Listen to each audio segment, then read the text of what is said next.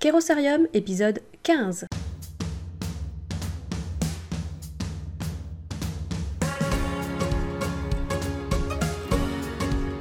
Bonjour et bienvenue au sein de Kerosarium, le podcast des délégués généraux et de toutes les personnes qui souhaitent pérenniser, piloter et entreprendre en association.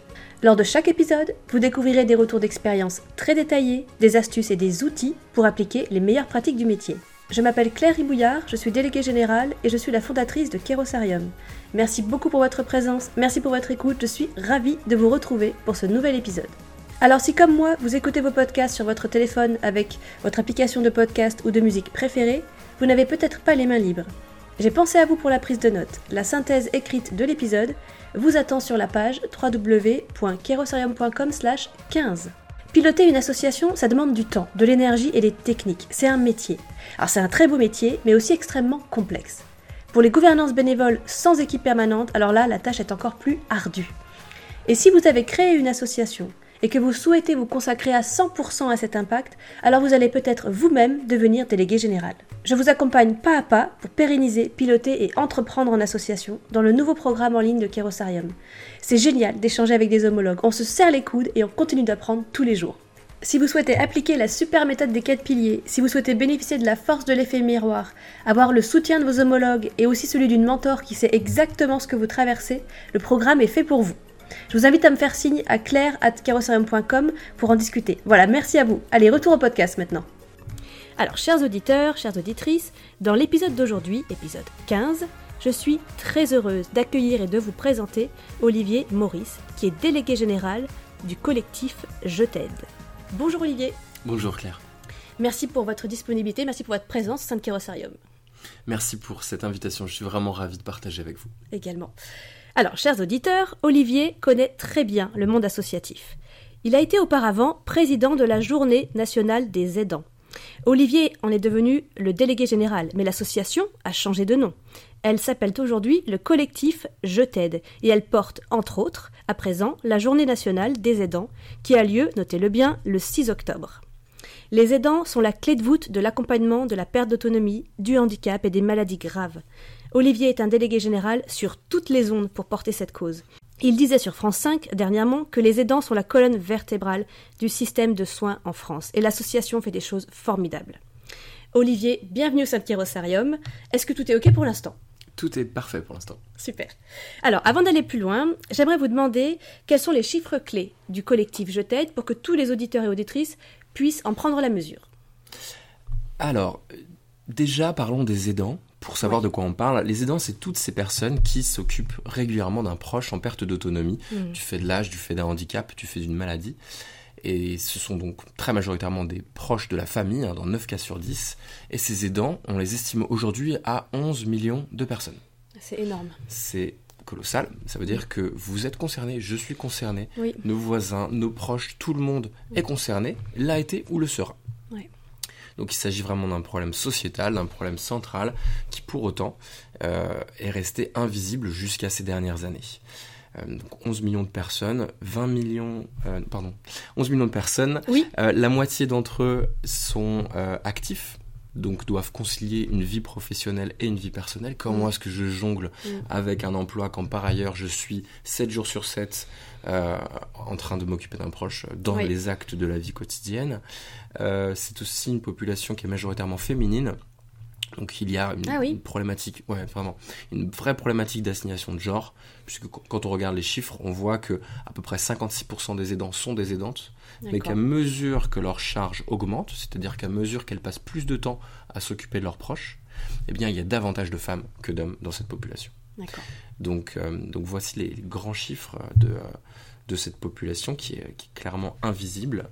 Euh, mais on a quelques bonnes nouvelles qui, euh, me permettront de faire une transition avec Je je l'espère. C'est que ces aidants qu'on disait invisibles jusqu'à jusqu'à ces dernières années, simplement sont passés d'à peu près un quart d'entre eux à se reconnaître comme tels il y a, on va dire, à peu près trois ans, à à peu près une moitié d'entre eux l'année dernière. Ça veut dire que cette population est en pleine émergence. Et c'est le but de notre collectif que de faire émerger cette population pour que, se sachant aidant, Mm. N'importe quelle personne qui aide son proche au quotidien se tourne spontanément vers des aides, des aides proposées par le département, par des associations, par sa ville, par l'État, par son entreprise, pour euh, lui faciliter la vie et pour que aussi cette émergence fasse une population, une masse critique de personnes qui se disent je ne suis pas seul à aider, je ne suis pas seul à me sentir coupable, je ne suis pas seul face euh, à cette personne dont je prends soin, face à mes, à mes questions de vie, euh, face à ma santé que je sens décliner, face à, toutes ces passions que souvent je dois mettre de côté tellement l'aide est chronophage, et que si on est 11 millions de personnes, eh bien on a un poids politique et on a sans doute euh, un tronc commun de droits qu'on revendique en fait. Et donc c'est tout le but du collectif Je t'aide que de porter cette parole, de porter leurs demandes et de faire reconnaître leurs droits. Une prise de conscience chez ces personnes concernées.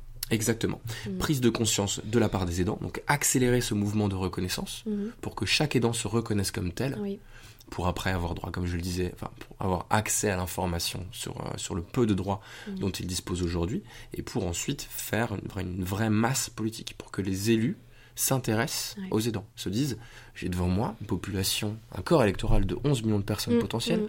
peut-être aussi les personnes dont ils prennent soin. C'est euh, un, un, des ciments les plus forts de la solidarité nationale. Il serait temps qu'ils soient reconnus. Et on est au cœur de, de, cela avec les élections qui, qui, arrivent. Vous avez une grande action là-dessus. Hein. On a effectivement dans quelques jours une, mm. mobilisation des candidats qu'on est en train de, de peaufiner. Mm. On dit dans quelques jours car euh, l'épisode va être publié quand vous l'écoutez. Là, nous sommes en mars, mais là, nous, nous, nous sommes ensemble avec Olivier en février. mais oui. Alors, vous, vous étiez sur les chiffres clés. Est-ce qu'il y en a d'autres? Euh, alors, ceux qui sont plus propres à l'association, c'est un collectif de 25 euh, structures actuellement. Euh, c'est évidemment une, association. Mhm. nous, nous sommes très présents dans les médias. Chaque année, depuis 2018, nous approchons les 1000 retombées médias. Waouh Presque, enfin c'est 900 et quelques, mais... Ah oui, mais c'est énorme quand même. c'est arrondi à, à la valeur supérieure tout ça pour un calcul très simple. C'est pas tellement on aimerait atteindre ce chiffre symbolique de 1000, mais c'est se dire que quand derrière on a le témoignage d'une jeune maman qui vous dit j'ai passé un an dans un service euh, de pédiatrie et euh, alors que je venais d'avoir un enfant qui, euh, était né avec un, handicap, mm. personne ne m'a dit que j'étais aidante. Et en sortant de ce service, parce que j'ai allumé la radio le jour de la journée nationale des aidants, par exemple, euh, j'ai entendu quelqu'un qui avait un témoignage extrêmement proche du mien et je me suis dit, cette personne est en train de décrire ce que, je vis actuellement. Et cette personne se dit aidante. Mm. Et c'est parce que j'ai ce sésame-là qu'après je vais pouvoir creuser, m'orienter, découvrir un petit peu quelles sont les aides, euh, les aides disponibles. Donc c'est pour ça qu'on fait vraiment beaucoup de présence médiatique parce que c'est notre but en fait. C'est que mm. chacun aidant puisse, en ouvrant euh, sa télé, son journal, euh, se découvrir comme tel et ensuite aussi avoir un levier d'action sur le, politique, bien entendu, puisque notre, enfin, notre cœur de métier, c'est aussi de faire du plaidoyer, mhm. mobilisation et plaidoyer. Et c'est beaucoup plus facile quand on est dans tous les médias. Oui, tout à fait. C'est la clé de voûte, cette stratégie média de, de toute votre action, en fait. Voilà, en fait, on se base sur de la médiatisation mhm. pour engendrer une mobilisation citoyenne, pour faire poids sur le politique. Génial. Alors, dans l'épisode, on va, on va revenir hein, sur cette euh, stratégie média et la façon de la piloter, euh, et vous nous parlerez notamment de l'équipe qui est en charge de, cela au sein du collectif. Est-ce qu'il y a d'autres chiffres clés à préciser encore? Alors c'est pas exactement un chiffre, c'est mhm. plutôt de la, de la donnée quali, mais euh, l'association est donc un collectif de 25 structures mmh. qui sont vraiment riches de leur diversité. Euh, on a des associations de patients à dimension nationale, on a des micro-associations sur des, territoires très spécifiques, euh, on a des experts en baluchonnage, qui est une forme de Qu'est-ce que c'est le baluchonnage? Alors c'est une forme de répit euh, à domicile qui historiquement a été développée au Canada et qu'on essaie d'importer en France parce que elle procure un véritable soulagement à des aidants notamment de personnes euh, atteintes de maladies neurodégénératives, sur des, longues périodes. Et c'est du répit à domicile. D'accord. Donc c'est hyper intéressant. Et donc vraiment ce collectif est riche de sa diversité et, euh, on a compris, euh, et c'est d'ailleurs été au fondement de, notre association lorsque on n'était que l'association Journée nationale des mmh, mmh. C'est un collectif qui a compris qu'ensemble vraiment on était beaucoup plus fort Ouais, super. Merci pour ces, chiffres clés. Alors, Olivier, avant d'aller dans le pilotage du collectif, quel est votre, euh, est-ce vous nous parler de votre parcours et notamment du, fait que vous avez été président pendant, sauf erreur, un an ou deux ans euh, de la journée avant que ça devienne le collectif? Comment est-ce qu'on passe aussi de président à délégué général? Quel est votre parcours? Comment vous êtes arrivé là? Euh, alors, je vais commencer rapidement sur la fin de mes études. Euh, donc je, je, suis ancien des classes préparatoires et diplômé de Sciences mhm. Po. Et euh, j'ai découvert en sortant de l'école, alors que je m'orientais plutôt sur un cursus professionnel euh, de, euh, de, de, gestion de projets culturels à l'international, j'ai découvert le terme aidant et j'ai découvert aussi un, tout un continent impensé de la société. Parce que quand euh, je vous donnais les chiffres tout à l'heure de 11 millions d'aidants qui commencent un petit peu à émerger, il y a 8 ans, quand j'ai rejoint les associations d'aidants, mmh. on était très très loin de, de, ces chiffres actuels. Mmh. Mmh. et et j'ai tout de suite senti qu'il y avait quelque chose de, vraiment très impactant à, mener, d'autant que, évidemment, ça fait écho à des vécus personnels. Donc j'ai réalisé aussi beaucoup de choses sur moi-même et sur mon, vécu propre, mon passé, en, euh, en, prenant à bras le corps la, thématique des aidants. Vous, avez été bénévole, hein, c'est ça quand vous dites que vous avez rejoint euh, ces associations des aidants, vous étiez c'était en tant que bénévole à l'époque Au tout début, c'était en tant que chef de projet pour ah. une petite association qui se, qui se, montait et qui euh, proposait une ligne d'écoute pour, euh, pour les aidants qui s'appelle euh, Avec nos proches. Et euh, on était plusieurs associations à, essayer de d'apporter une réponse un petit peu improvisée à la question des aidants à cette époque où personne vraiment s'y intéressait. Et on se réunissait chaque 6 octobre pour célébrer la journée nationale des aidants. Sauf que année après année, on réalisait que on était capable de de donner le nom de 80% des personnes qui se réunissaient et qu'on passait à côté de notre impact. Et qu'il fallait créer une structure en propre mm. qui s'appellerait Association Journée Nationale des Aidants pour essayer de, de commencer à établir une relation avec des médias, à, donner des clés pour que les territoires se mobilisent.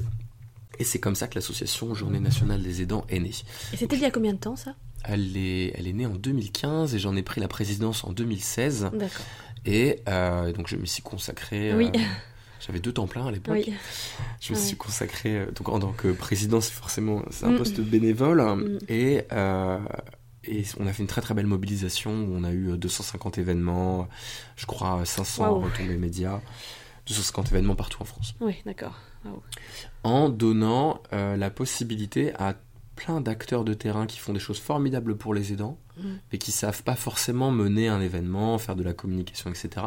En leur donnant des clés pour mieux communiquer, pour mieux, euh, pour mieux mettre en valeur leur action à travers une mobilisation un jour J.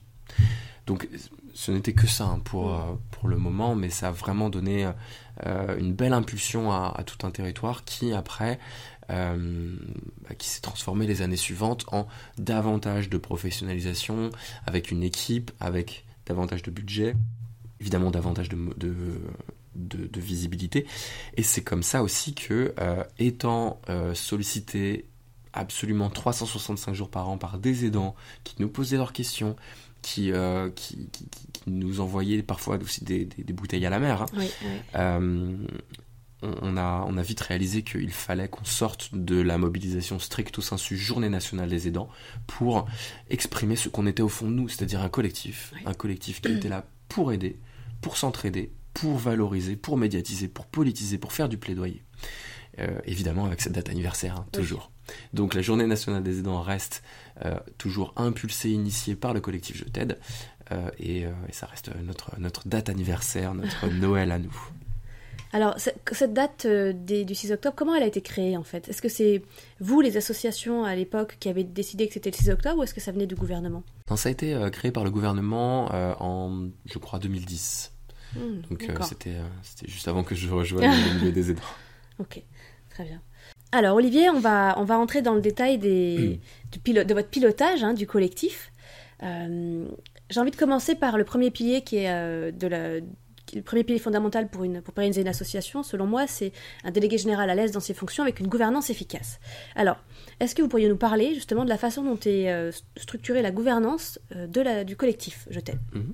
bureau et CA alors s'agissant d'un véritable collectif, le CA a une part très très importante. Mhm. Euh, et d'ailleurs, il joue très très bien son rôle les différentes expertises de nos administrateurs et administratrices sont sollicitées tout au long de l'année. Et, et parmi ce conseil d'administration, on a des postes de bureau qui sont, qui sont élus par, par le CA, donc ça c'est assez traditionnel. Donc on a une présidente, Claudie Tulac, un vice-président, Pascal Janot, une trésorière qui est Amaranta Bourgeois, et une secrétaire générale qui est Sandrine Podolac. Ces quatre personnes viennent d'associations membres du collectif. Mmh, d'accord. Donc ils sont plus impliqués et au quotidien, ils pilote avec moi l'association et euh, la, vraiment la prise de mm. décision au niveau tactique. Que la stratégie est définie en commun avec le conseil d'administration. Mm-hmm.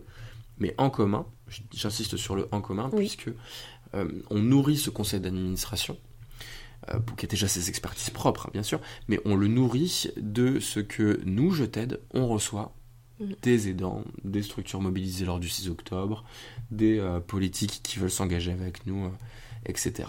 Hmm. Donc une fois que ensemble on a défini la stratégie à l'année, on fait valider la feuille de route en commun, mhm. et après euh, l'opérationnel est vraiment piloté euh, bah, à mon niveau, au niveau du DG, avec, euh, avec une, présence bienveillante et, et, de très bons conseils bien sûr, toujours de la part du bureau et aussi des différentes expertises. Je parlais tout à l'heure du baluchonnage c'est un exemple parce que c'est tellement spécifique que je vais un petit peu euh, euh, filer aujourd'hui. Euh, à chaque fois qu'on a des questions spécifiques, que ce soit de journalistes, d'associations, de n'importe quoi, d'aidants, oui. relatives à une expertise du CA, évidemment, je contacte l'expert parmi le conseil d'administration mhm. ou l'experte mhm. pour mettre en valeur cette, cette, expertise. Donc il y a aussi cette, cette relation en one-to-one qui est créée et qui, qui alimente euh, au jour le jour aussi euh, le pilotage. D'accord. Alors, j'ai des questions euh, pour aller vraiment dans le pratico-pratique. Mhm. ce CA, il se réunit combien de fois par an? Alors, on a des associations qui viennent de partout en France. Donc, on ne peut pas faire des réunions tout le temps. Voilà. Mhm. On en fait deux, trois en physique à Paris. Et le reste, c'est pas mal d'échanges de validation qui se font par, par email. Par email. À distance. D'accord. Et hum, ce, votre bureau, combien de fois est-ce qu'il se réunit par an aussi? Alors le bureau, c'est plus souvent, on doit être sur du 4 ou 5 fois, mais euh, bien plus par email aussi. D'accord. À distance. Parce qu'on a un, on a un bureau qui est un petit peu éclaté avec une présence en Essonne, dans le mmh. sud-ouest de la mmh. France, donc. Euh, oui, c'est pas aisé de se rencontrer euh, physiquement, présentiel. C'est mmh. plutôt alors c'est vraiment pour euh, des officialisations ou, euh, ou des, débats importants qu'on se réunit, mais euh, on n'a pas peur en fait de, fonctionner à distance, ça marche, ça marche très bien. Ça marche très bien aujourd'hui, il y a des outils formidables. Voilà, et surtout, s'il faut faire la balance entre efficacité de la prise de décision et et euh, utilisation d'outils technologiques, mm, mm. Euh, autant sacrifier le présentiel parce que mm.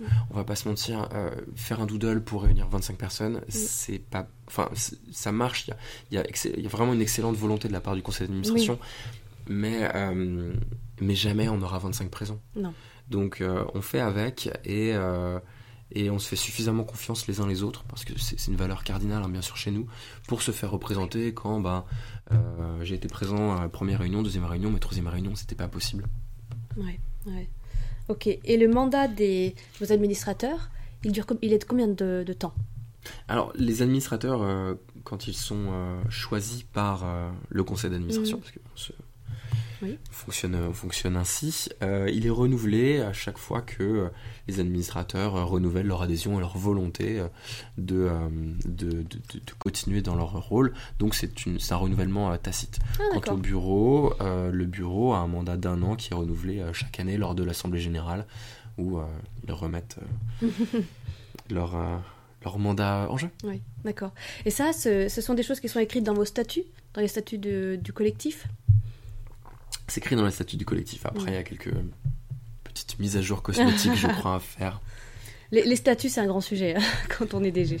C'est un grand sujet. Après, euh, quand on est DG, on, est vrai, on essaie d'être un maximum dans l'efficacité et on est souvent happé par des, des questions euh, urgentes et euh, tout ce qui est de l'ordre de modification des statuts, qui est généralement quelque chose qui est décidé en assemblée générale extraordinaire, doit après passer par la validation de la préfecture.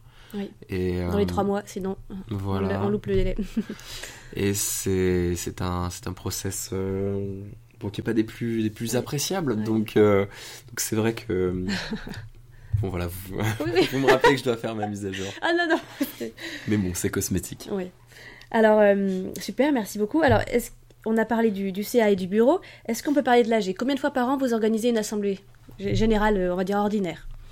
Euh, alors, l'Assemblée Générale et le Conseil d'administration, chez nous, c'est relativement la même chose, puisque ce sont les mêmes membres. Ce sont les mêmes membres. Il n'y a pas forcément plus de membres, en fait, euh, qui ne seraient pas dans le CA, en fait. Non, ou alors ils font partie d'autres collèges. Par exemple, ce mm. sera euh, notre conseil scientifique.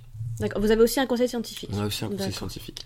Mais pour ce qui est des membres, euh, il a été décidé par le conseil d'administration mm-hmm. qu'on n'aurait pas de membres euh, personnes physiques, mais qu'on n'a que des associations, des structures de l'ESS, des mm. personnes morales donc, qui peuvent faire partie du collectif.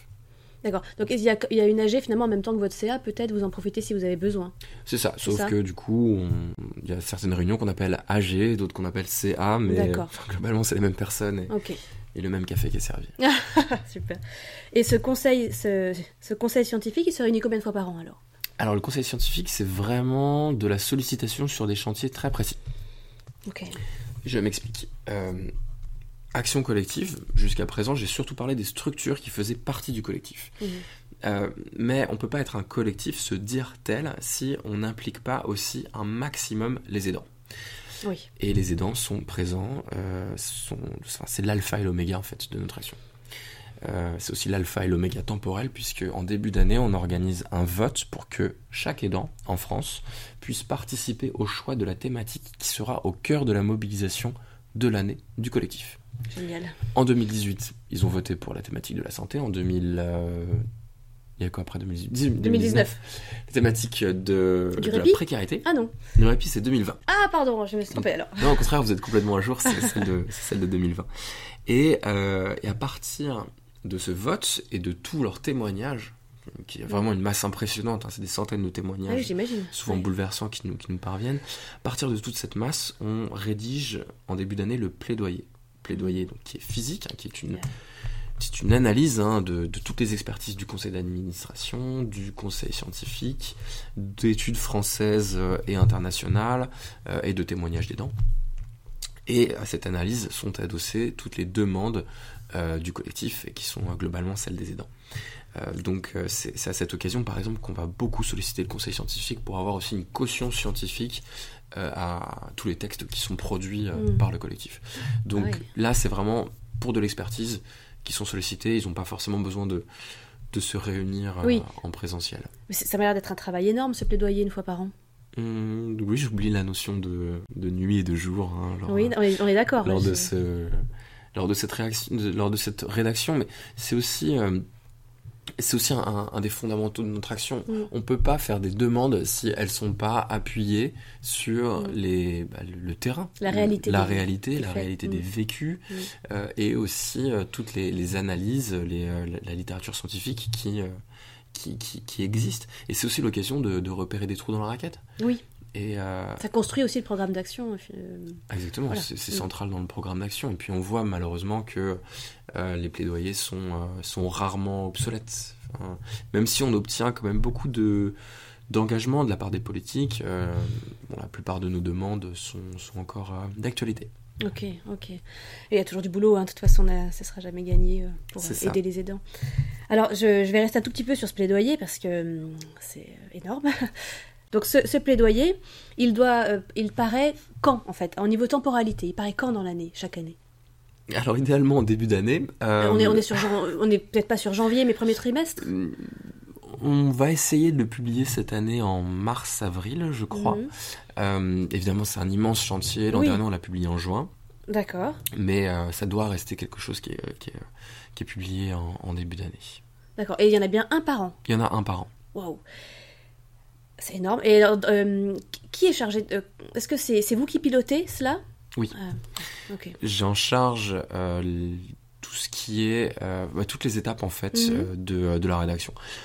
Globalement, c'est. c'est pas très compliqué, c'est juste très chronophage. Oui. Euh, on s'appuie avant toute chose sur notre public cible, à savoir les aidants. Oui. C'est ce que j'expliquais tout à l'heure sur la notion de vote.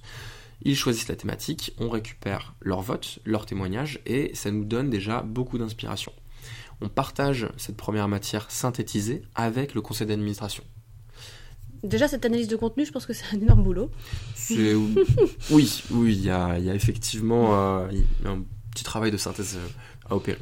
Euh, ensuite, on, on- donc on partage avec le conseil d'administration qui enrichit euh, ce, euh, tous ces témoignages de leur expérience et de leur expertise propre. Par exemple, sur la question des jeunes aidants, parce que c'est une question très émergente et très spécifique, il s'agit de tous ces enfants et adolescents qui, de fait, sont euh, des aidants. Ouais. Puisque jusqu'à présent, on s'imaginait dans les images d'Épinal que les aidants, c'était des personnes très âgées, etc. Mm. Euh, eh bien, l'association donc Jade, Jeunes Aidants Ensemble, qui fait partie du collectif, Mhm. nous nourrit spécifiquement de son expertise sur les jeunes aidants relatif à la thématique qui a été choisie. Oui.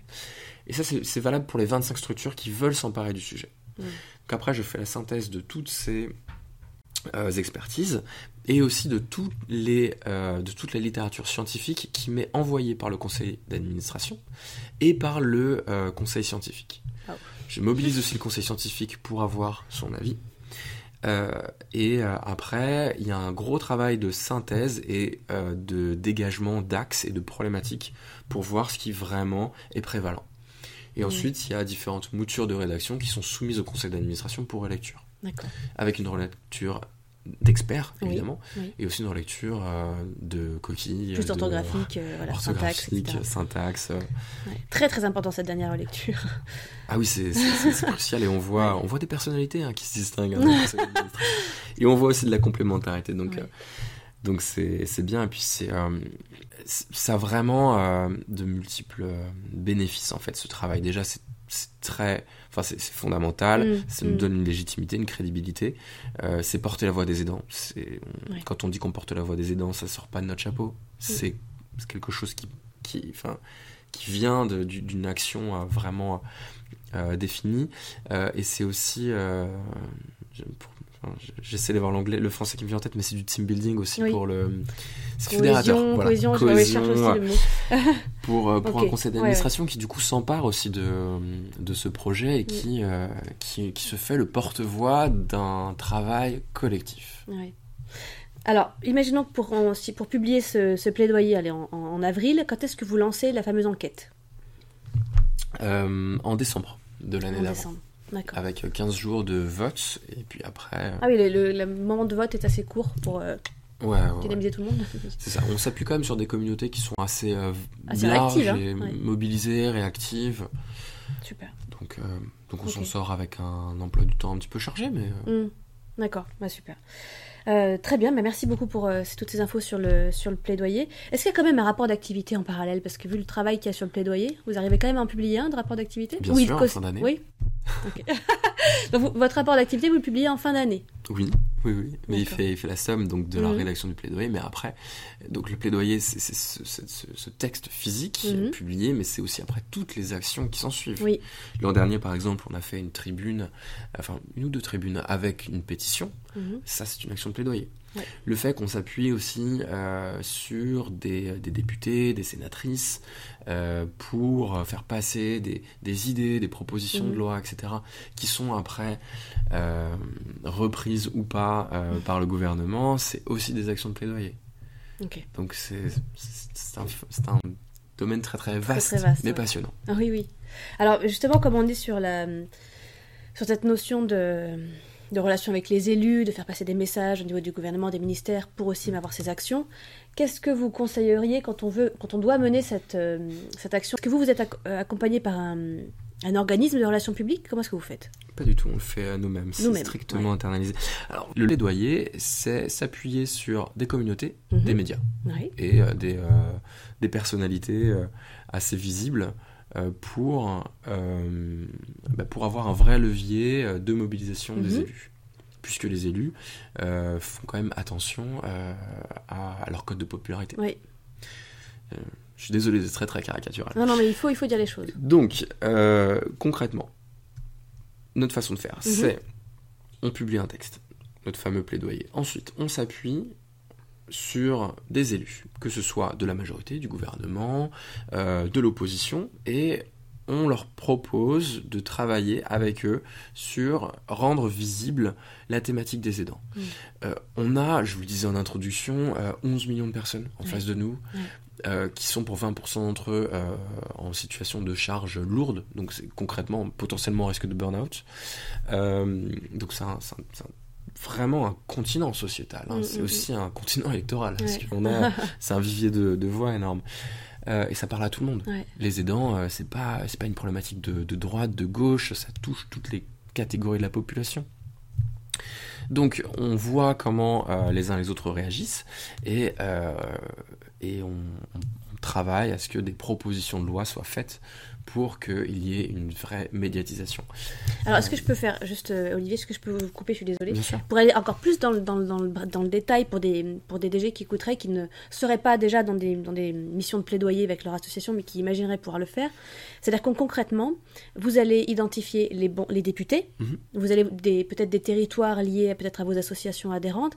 Est-ce que voilà, concrètement, vous passez par les maires, les présidents de région, voilà, et qui, qui sont les personnes que vous allez toucher au début pour votre plaidoyer euh, alors, effectivement, il y a toute une phase d'identification hein, qui, est, importante à, elle, est, cruciale. Elle est cruciale Pour ce qui est de, de, l'Assemblée nationale, par exemple, il y a des commissions. Hein. Nous, on est à commission affaires sociales, mhm. c'est relativement simple à identifier. Après, pour les étiquettes politiques, c'est pas très compliqué non plus dans la mesure où c'est un texte. Enfin, tout ce qui est enfin tout ce qui va pour les aidants dans le sens des aidants, c'est très très consensuel, vraiment. D'accord.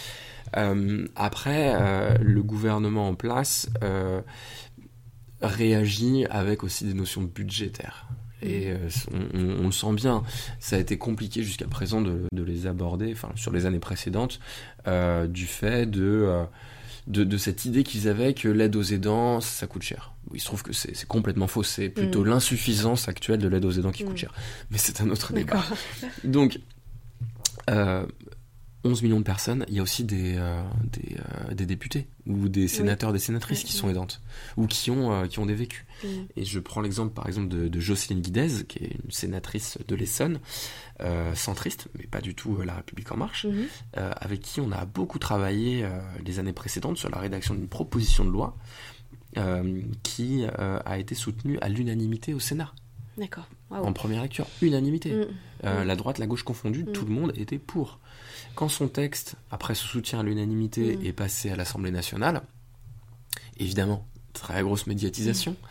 euh, mm. l'extrême gauche applaudissait la droite et euh, réciproquement.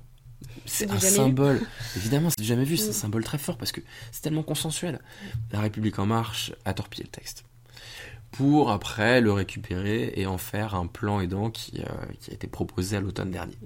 Donc qu'est-ce qu'on en ressort de tout ça? On en ressort de la tristesse parce que la mouture initiale du texte de Madame Guidez était très très bien et clairement ça a donné un an de délai en plus pour avoir satisfaction sur, mm. quelques, sur quelques points mais ça a fait que euh, il y a une très forte médiatisation à cette époque que la République en marche euh, donc majoritaire à l'Assemblée nationale en tribune était bien emmerdé pour expliquer pourquoi est-ce qu'ils étaient contre le texte. Mm. Et d'ailleurs, ils disaient bah non, on trouve que c'est très bien, mais non, en fait, on va pas le voter. Euh, donc ils ont été obligés en fait. Il y, a ce bras de fer, des fois amical, des fois un petit peu plus musclé, mhm. euh, qui, qui, est le, quotidien des gens qui font du plaidoyer.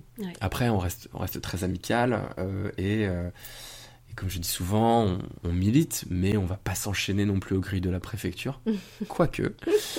Et on a, on a quand même devant nous des, des, des, élus qui sont obligés de s'emparer du sujet. Et puis après, donc fin de l'année dernière, fin 2019, on a eu la, parution d'un plan aidant, donc porté par la majorité, qui, est très insuffisant, mais qui quand même symboliquement proposait des, des, pistes, euh, des pistes intéressantes. D'accord. Ok.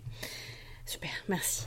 Alors, euh, euh, j'ai envie de vous demander comment vous avez réussi à mettre en place cette stratégie média, qui, est la clé de voûte. Hein, on a bien vu de votre action et du portage du plaidoyer. Comment est-ce que vous avez réussi à être partout dans les médias comme ça? Et, je pense qu'avec votre réponse, on va arriver sur la, configuration de votre équipe aussi. Euh, alors très simplement, quand j'ai pris euh, la présidence de l'association qui au départ était Journée nationale des aidants, euh, on avait un, micro budget et l'octroi de ce micro-budget a été décisif parce qu'au départ, il s'agissait, avec 3 francs 6 sous, de recruter une première équipe avec des objectifs très clairs. Mmh. Les objectifs très clairs, c'était médiatisation, communication. Mmh.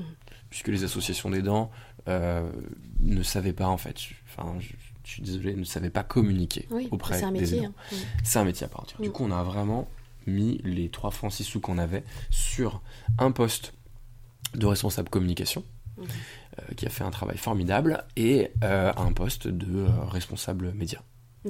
En freelance, à mi-temps, ah, parce qu'on n'avait pas, le, les moyens de faire. D'avoir de, créer des postes. De créer des postes à temps plein, mais c'est pas grave. C'est pas grave. En fait, les freelances aujourd'hui sont des gens très experts qui peuvent vous proposer un accompagnement extrêmement professionnel et, et, avec, avec un impact certain derrière. Il ne faut pas avoir peur de passer par eux. Et mhm. donc, donc euh, d'année en année, une relation vraiment de confiance euh, euh, s'est créée entre notre, au départ, mmh. freelance mmh. responsable média et les médias ciblés.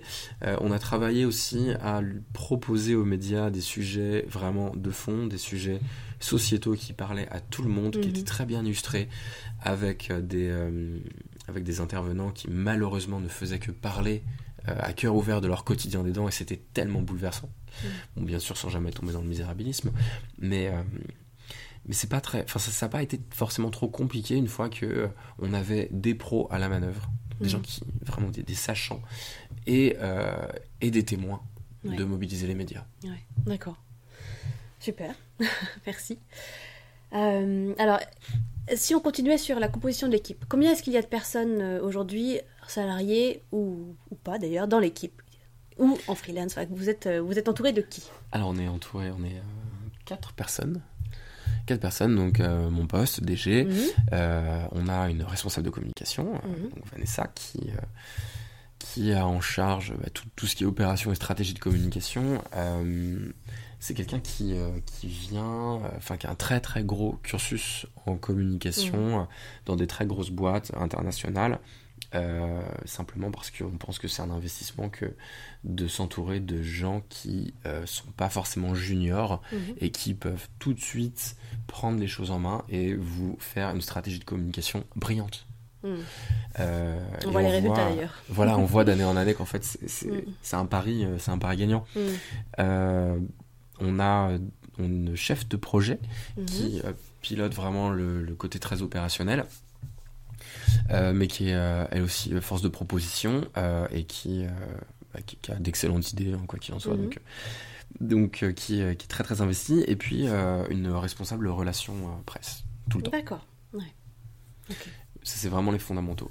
de mon côté, je m'occupe beaucoup aussi des partenariats, en plus de gérer tout ce qui est plaidoyer et pas mal aussi animation de la vie associative. Mhm. Donc tout ce qui est Partenariat veut dire aussi finance de l'association, puisque mhm. on, a, on a des, entreprises, des collectivités qui nous, qui nous soutiennent.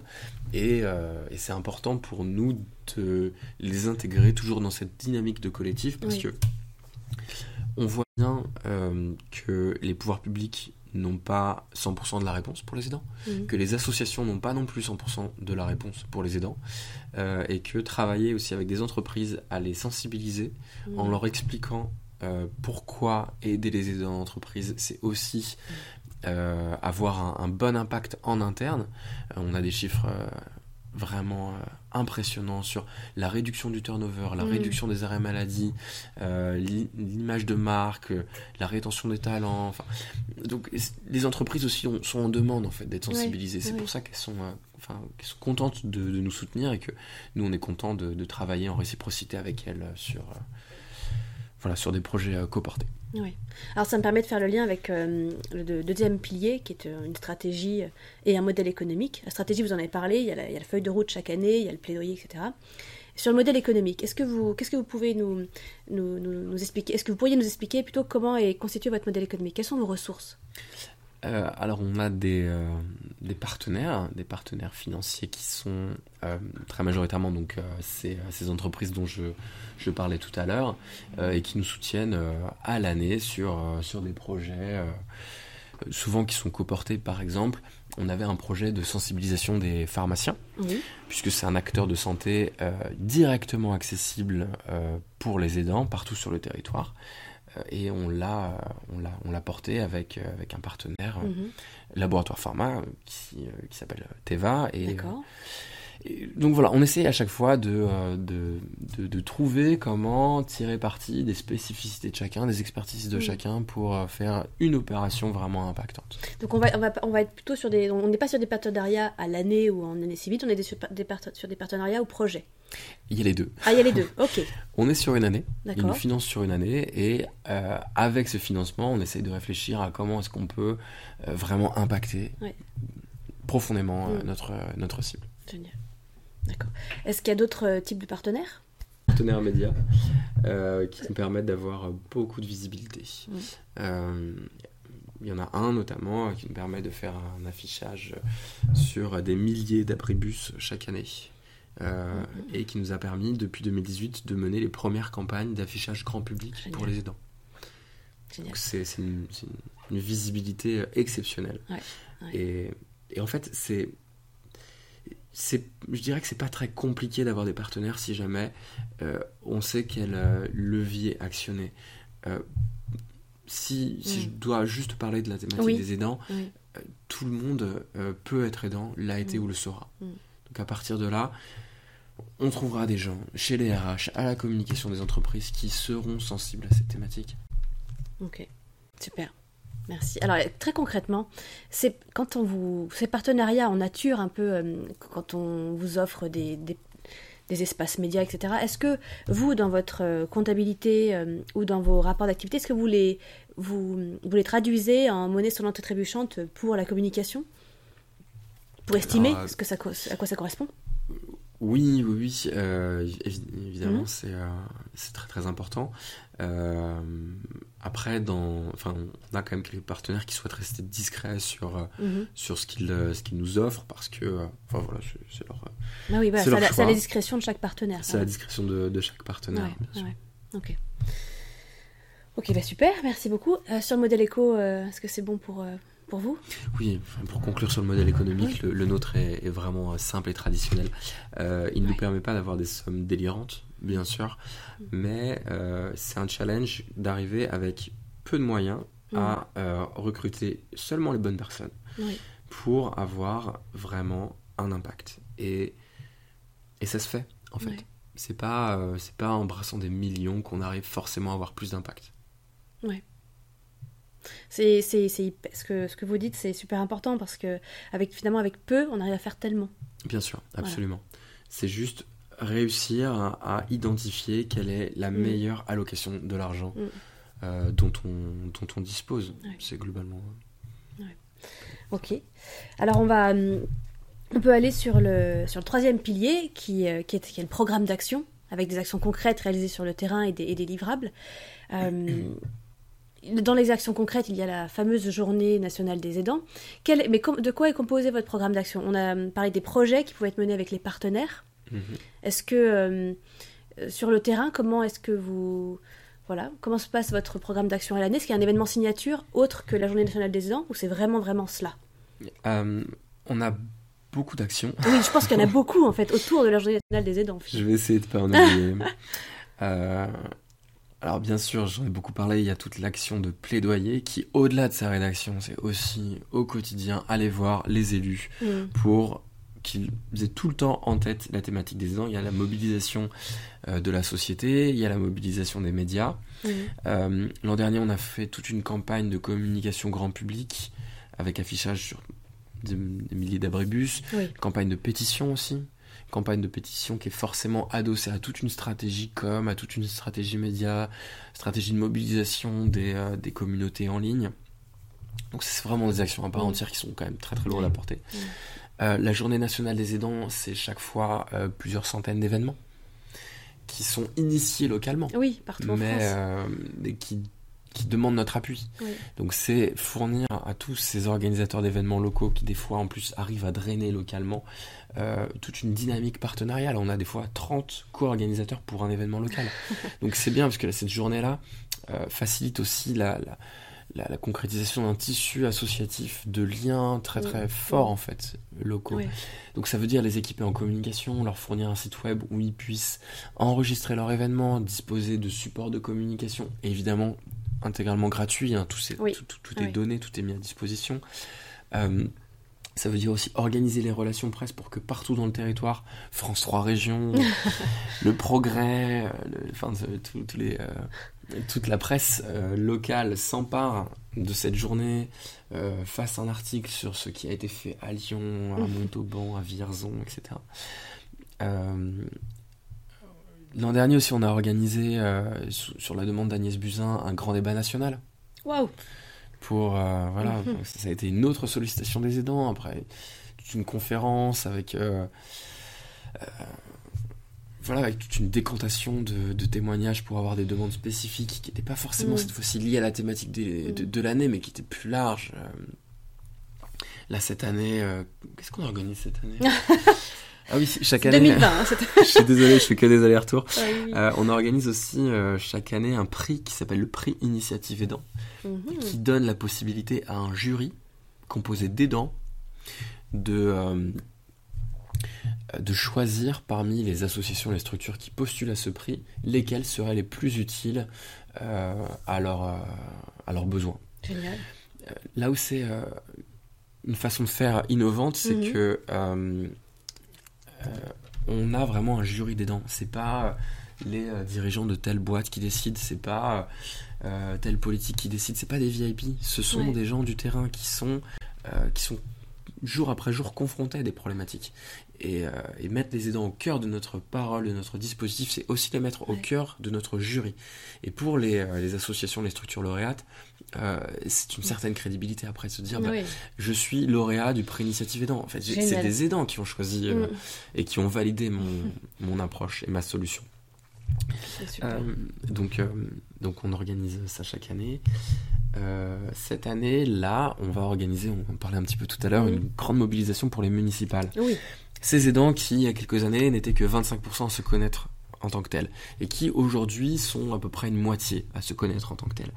Ils deviennent cette force politique et ils le seront d'autant plus si on leur crée des actions pour euh, pouvoir se mobiliser, pouvoir interpeller leurs mm. candidats mm. pendant les municipales. Et là, c'est ce qu'on est en train de mener.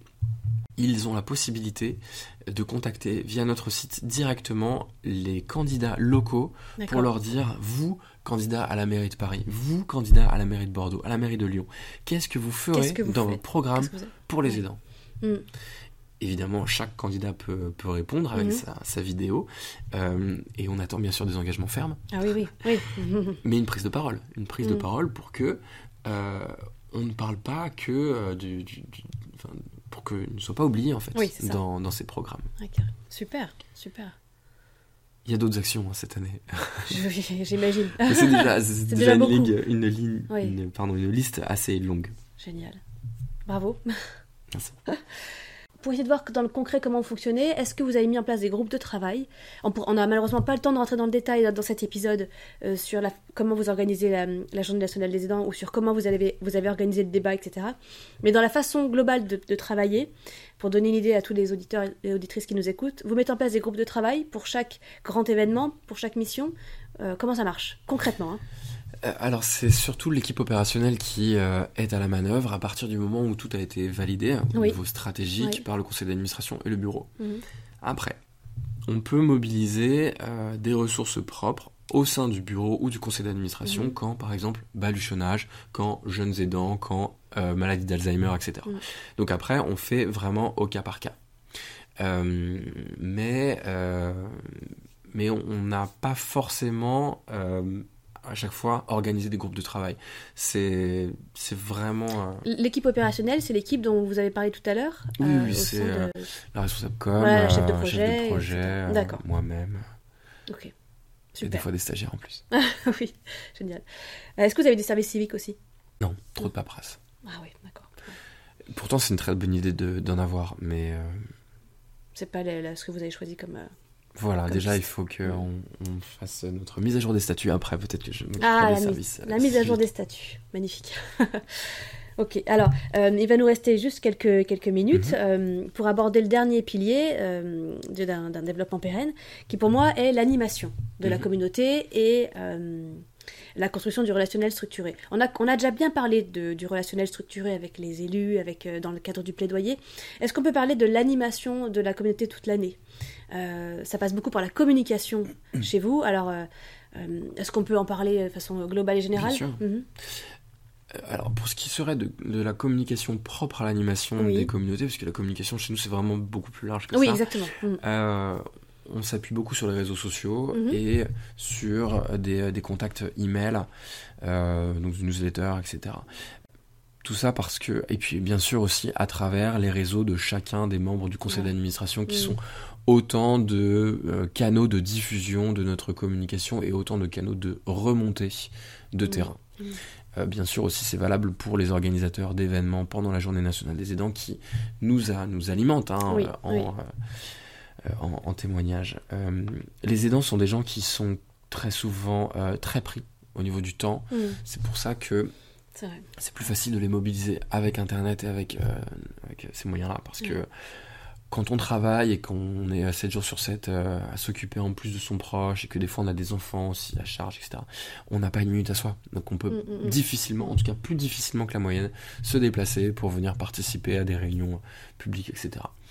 Bien sûr, enfin, on, en a beaucoup qui participent quand, quand, on les invite, mais on privilégie un canal de communication et d'animation de communauté qui, est, qui leur est plus adapté, à savoir celui-ci. D'accord, génial. Super, euh, merci beaucoup. Alors, euh, pour euh, conclure et terminer notre épisode, Olivier, si jamais on se, je vous demande de prendre un peu de recul sur le métier de délégué général, donc votre métier, au sein du collectif notamment, qu'est-ce que Selon vous, qu'est-ce, qui, que vous avez envie de partager sur ce qui fonctionne en tant que délégué général pour piloter et développer l'association? Qu'est-ce qui fonctionne? Quels sont... Qu'est-ce que vous avez envie de partager? Voilà. Qu'est-ce que vous retenez? Euh, En une phrase, mais qui peut-être va plus loin que mon poste propre. Mhm. Euh, je crois que c'est une remarque qui s'applique aussi aux associations euh, et aux postes dirigeants, donc les postes du bureau, les postes du CA, mhm. autant qu'au, qu'au délégué général. Euh, c'est que, à mon sens, il faut garder en tête qu'une association ne doit pas confondre prudence et frilosité. Mhm. Il ne faut pas avoir peur d'agir, il ne faut pas avoir peur de tester, il ne faut pas avoir peur d'un petit peu des fois euh, froisser certaines sensibilités qui vous diraient oh, ne faisons pas ça, on risquerait de... Non, en fait, faut y aller. faut y aller. Faut tester. faut agir. Faut, faut pas se... Voilà, faut il faut vraiment euh, se retrousser les manches et, ne pas trop hésiter. Ok, superbe, merci beaucoup. Et un, dernier mot avant de, conclure. S'il y a des outils euh, digitaux, euh, physiques, fidgitaux, que vous utilisez dans le pilotage de l'association aussi en tant que DG, que ce soit pour la gestion administrative ou que ce soit pour la communication haute, qu'est-ce que vous pourriez nous, nous partager, qui fonctionne et que d'autres DG pourraient utiliser ou tester?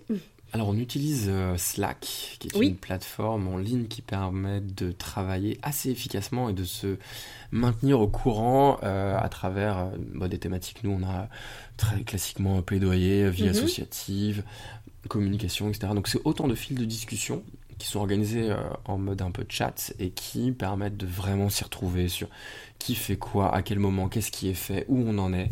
Euh, et c'est très adapté, notamment avec des, bah, des personnes qui sont, euh, qui sont mm. partout en France ou qui euh, parfois sont en télétravail ou autre. Donc, je vous recommande cette utilisation, ça, ça facilite vraiment les choses. Génial. Merci beaucoup. Super. Euh, ben, Olivier, merci beaucoup pour, euh, pour votre disponibilité pour euh, ce partage d'expérience. Merci. si, si, les membres de la communauté Kerosarium ont envie de vous contacter, si d'autres DG souhaitent rebondir avec vous à cet épisode, peut-être pour vous questionner sur le, débat, sur le jury, tout, tout, ce que vous avez mis en place, quelle est la meilleure façon pour vous joindre en fait? Alors les réseaux sociaux, Twitter, le site internet, mon email c'est olivier@associationjet'aide.org. Voilà, c'est très facile, je crois, de, rentrer en contact avec moi. En tout cas, je l'espère. D'accord, super. Merci beaucoup. Est-ce que euh, on arrive à la fin de l'épisode? Est-ce que vous voulez ajouter un mot de la fin, euh, Olivier? Non, simplement vous remercier euh, pour cette invitation et, et ce, temps d'échange qui, qui, sert, je pense, aussi au DG à, à, faire un, point sur leurs activités, à un mm. petit peu revoir en arrière, revoir où ils en sont. Donc voilà, ça me, ça me fait très plaisir d'échanger avec vous. Ah, merci beaucoup, je suis très touchée. Merci Olivier. Chers auditeurs, je, vous invite euh, à retrouver la synthèse de l'épisode et, euh, tout cet échange, avec Olivier sur le, site euh, à la page kerosarium.com slash 15. Je vous remercie beaucoup pour votre écoute. J'espère que vous avez apprécié cet épisode. Si oui, et si vous aimez Kerosarium, il y a plusieurs possibilités pour nous soutenir en partageant cet épisode avec vos homologues, avec toutes les personnes autour de vous qui souhaitent pérenniser et piloter une association, en nous attribuant une note euh, pour le podcast sur votre application de podcast ou de musique, ce serait vraiment formidable, en vous abonnant à notre mailing list pour que nous restions en contact, en vous rendant sur kerosarium.com, en me laissant un petit mot dans les commentaires. J'adore avoir de vos nouvelles, surtout n'hésitez pas. Si vous avez des idées pour le podcast, si vous souhaitez poser des questions à notre invité, à Olivier, euh, si vous avez euh, un retour euh, à, me faire, n'hésitez surtout pas à m'écrire à mon adresse claire at Merci encore pour votre écoute, merci encore à Olivier. Je vous dis à bientôt pour appliquer les meilleures pratiques du métier.